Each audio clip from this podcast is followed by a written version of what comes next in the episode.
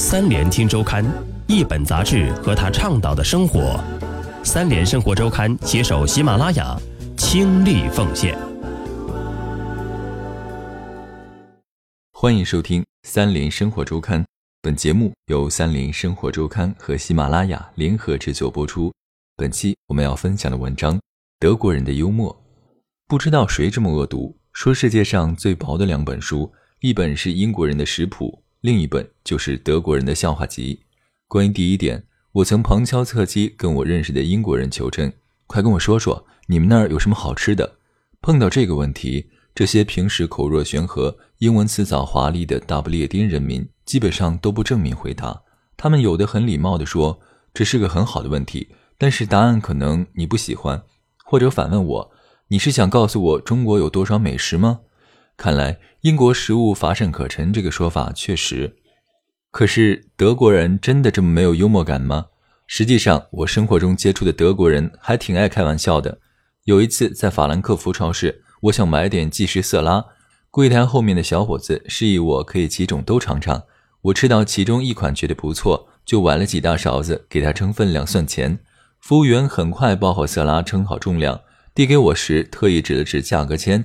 我接过色拉，不禁吓了一跳。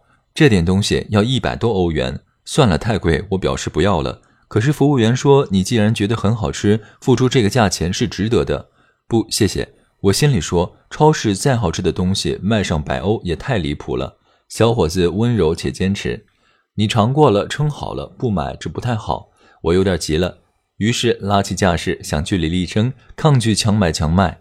看我认真起来，服务员扑哧笑了。又拿出个标签五欧元，看到柜台后面的其他服务员都在嘿嘿的笑，我知道中招了，只好跟着笑了。看他把色拉贴上新的标签的时候，我那紧绷的钱口袋终于松了下来。还有次在餐厅吃饭，我问卫生间在哪里，服务员看了看窗外，问我看到远处街角卖杂货的亭子没有。我说看到了，他说从那里左拐，再过三个街区就到了，走过去二十分钟，这么远。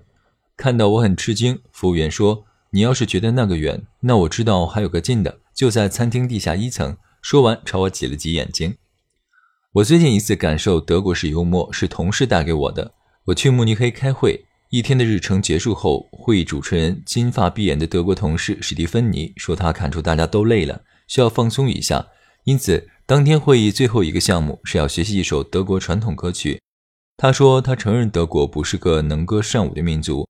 包括他自己唱歌也经常跑调，但是今天这个日子很特殊，来了这么多世界各地的同事，希望大家能够一起学习这首巴伐利亚民歌，感受当地文化。